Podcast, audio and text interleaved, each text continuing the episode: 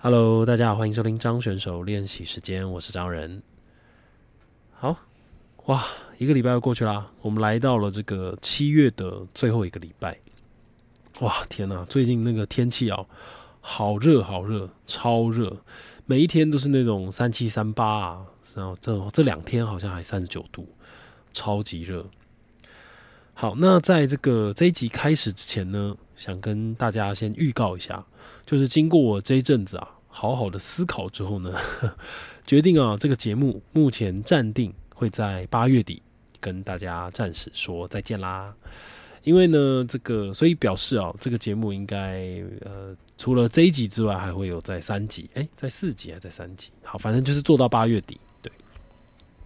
那原因呢，是因为哎，其实这节目也。陪了，就是跟大家一起走了一年半了哈。我还记得是一年前的这个除夕第一集嘛，到现在一年半左右。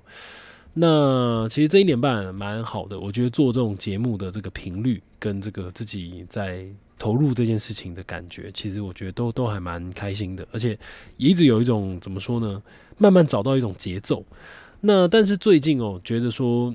突然觉得好想要好好的充电一下，就是因为每个礼拜虽然说都只有做一集嘛，其实并没有很多，但是其实都还是必须得要把一些东西给整理起来，然后不断的去吸收一些新的知识。那我自己也觉得说，好像应该要放慢一下脚步，就觉得一直在这个输出啊，好像一直没有好好的输入，觉得对，就觉得说好像应该可以先休息一下。那也谢谢大家，就是。持续收听到现在，这样，那未来什么时候会重新开始呢？哎，目前也还不知道，但就觉得说做到八月底，想要好好的休息一下，那也不想要因为这个每一个礼拜啊都要这个准备这一集的节目，然后就是很匆忙的去硬去准备一些。东西嘛，这样那也不想要硬去讲一些其实我自己也没有太有兴趣的东西，但又为了要产出这种节目的内容，好像又硬去生一个话题来讲啊。其实后来觉得不太喜欢这种感觉，对，所以就决定好好的沉淀一下自己，然后充电一下。那之后如果有机会，或者是哎觉得我自己好像哎呦准备的差不多了，或是对哪一个。东西很有兴趣，也许就会再录个几集跟大家分享。这样，那暂时还不知道会是什么时候。那对，就是跟大家预告这件事情。那最后一集呢？这个如果如果如果大家有什么话想跟我讲，就是如果呃，当然也很期待听到大家，好比说听这个节目的心得啊，或者什么，那大家都可以在这个 Apple Podcast 上面留言给我。那也许你可以讲你你这个节目也许有带给你什么样子的感觉，或者是呃陪你走过什么样的时间，或者有什么问题想要问我，其实都可以。那我会在最后一集的时候来回答大家。好啦，以上就是预告一下这一集这个节目就是做到八月底暂时结束。这样好，那回到这一集的内容哦，就是因为最近嘛天气很热。然后就想到了我这个当兵的这个时光啊，那刚好也因为这个这一阵子啊，我之前有说嘛，我很喜欢看一些老照片。那这一阵子呢，看到了一组这个老照片啊，哇，非常的难得。就是我先说一下，就是我觉得哦，这种照相技术啊发明之后，其实真的还是蛮特别的。我的意思是，就是说它有别于那个画像哦，它可以抓住，就是因为画像这个东西，它毕竟还是一个画嘛，对不对？我我记得我前阵子哦，在在听那个季金庆季金庆老师，他在讲这个哲学，那他就有在讲到这个所谓灵光这件事情，他就在讲到说，有一段时间的哲学在讨论这个照相技术出现之后，跟画作时代有没有什么样子的差别？那有一派就主张说，照相技术出现之后，因为它是非常客观的，它是非常机械化的，所以它可以抓住一些。灵光那种灵光，就是你在这个画作里面很难去体会到的。不过，当然，这个这个东西事后还有很多的这个辩论啦，就是并不是我现在讲的这个就是结论。但我想要讲的就是说，这个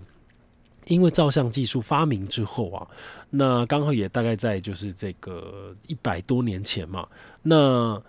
就是我我觉得很特别，就是说可以让我们看到那个时候的真实的画面，你知道吗？我不知道大家会有这种感觉，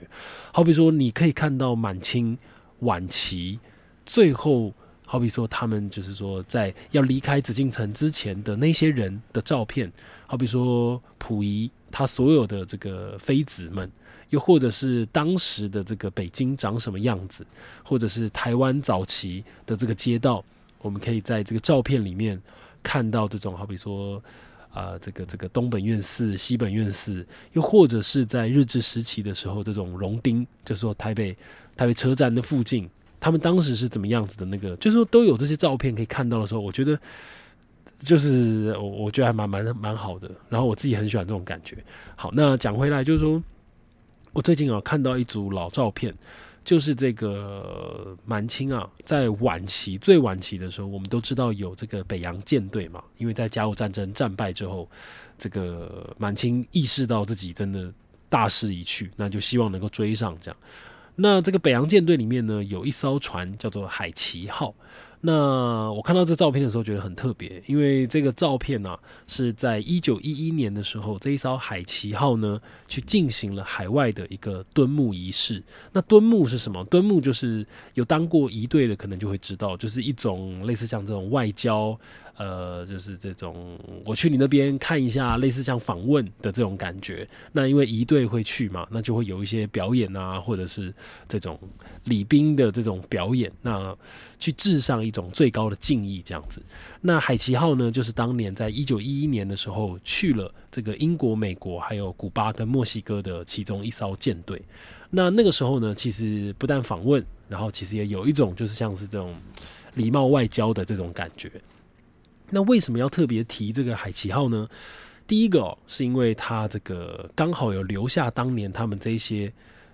出出去的这些这个仪队的这些照片。那说是仪队，其实应该说他们都是当时的海军，并不像是仪队，只是因为他们刚好拿的这个步枪啊，跟我们仪队的步枪很像，所以我看到的时候就觉得哇，特别的有感觉。更尤其是因为他们这些士兵哦，全部都脱枪，你知道有当过兵的知道脱枪这个动作嘛，对不对？那再加上他们的这个是海旗号啊，很特别的地方哦，在于哦，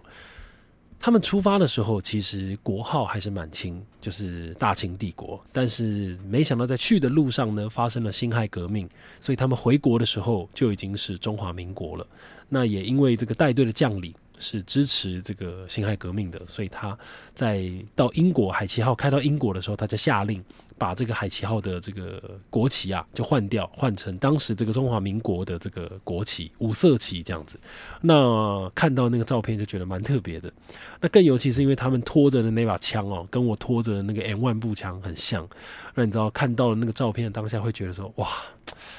就因为这一把枪，你知道吗？让我也想起这个。在一队曾经拖过了那个无数把这种 M 万步枪，那你就感觉到自己跟满清帝国的这些士兵们之间，哎，好像有这么一点点微妙的联系。哦。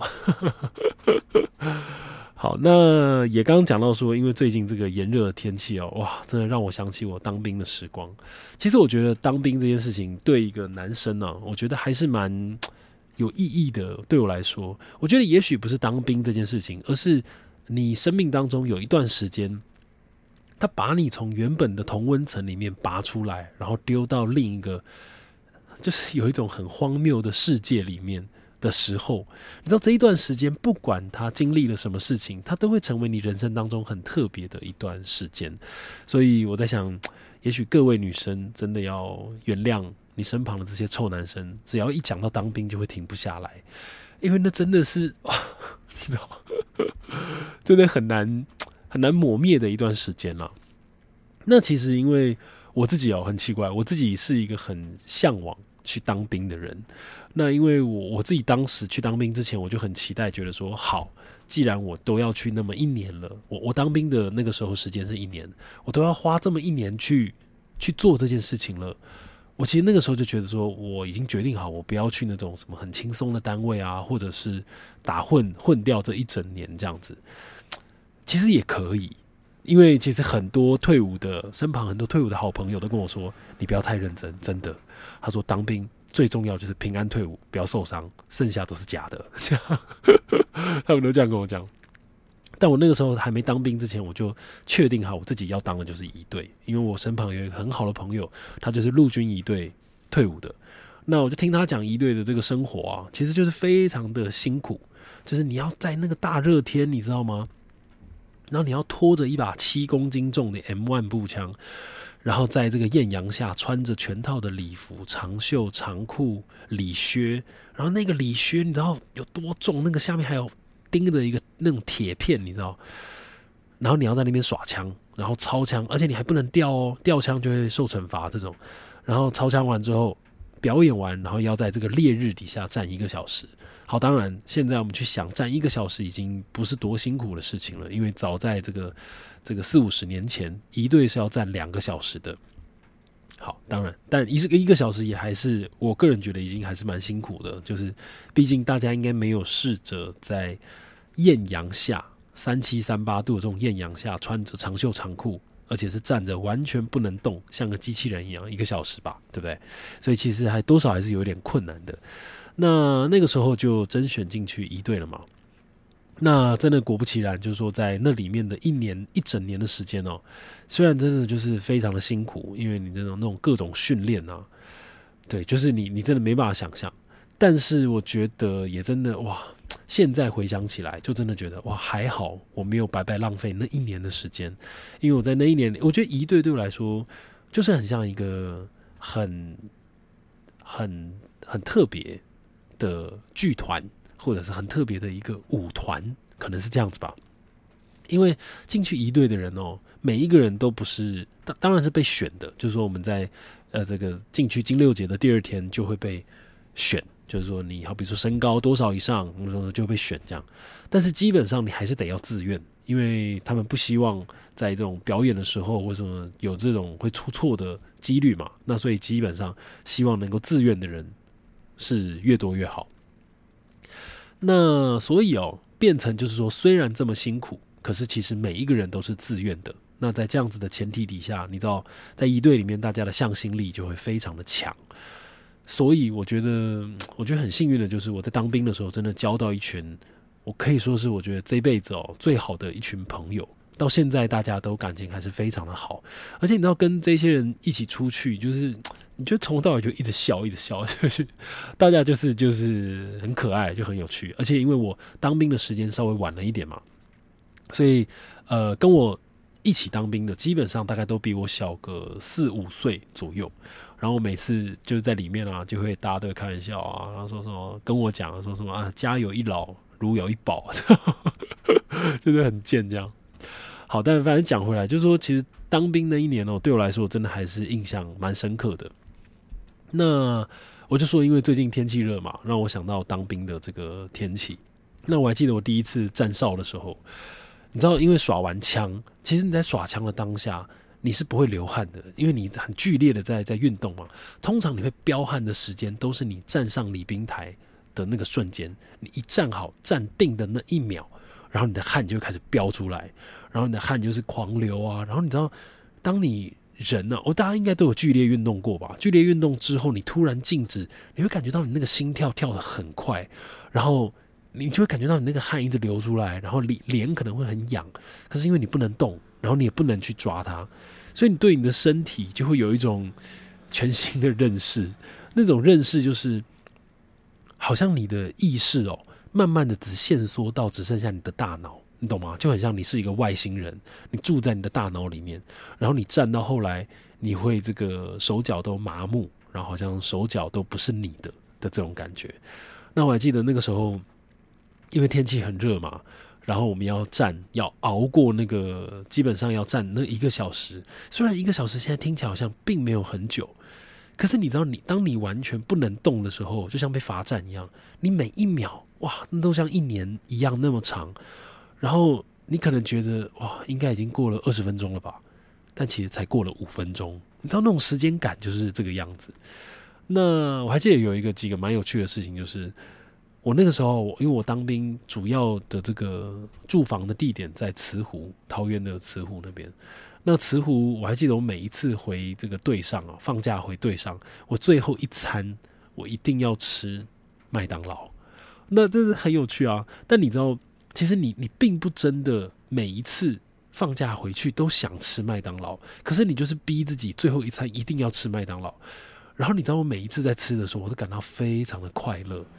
为什么呢？因为我就会告诉自己说，我现在在吃的不是麦当劳，我现在在吃的是最后一口自由的滋味。